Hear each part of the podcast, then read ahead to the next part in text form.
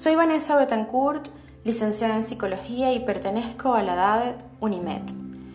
Es natural que sientas miedo ante una situación que ponga en riesgo tu vida. Por ello, sigue tu instinto de vida gestionando tus pensamientos. ¿Cómo? Limita el tiempo de exposición a las redes sociales. Es importante informarte, pero no dures más de una hora en ello.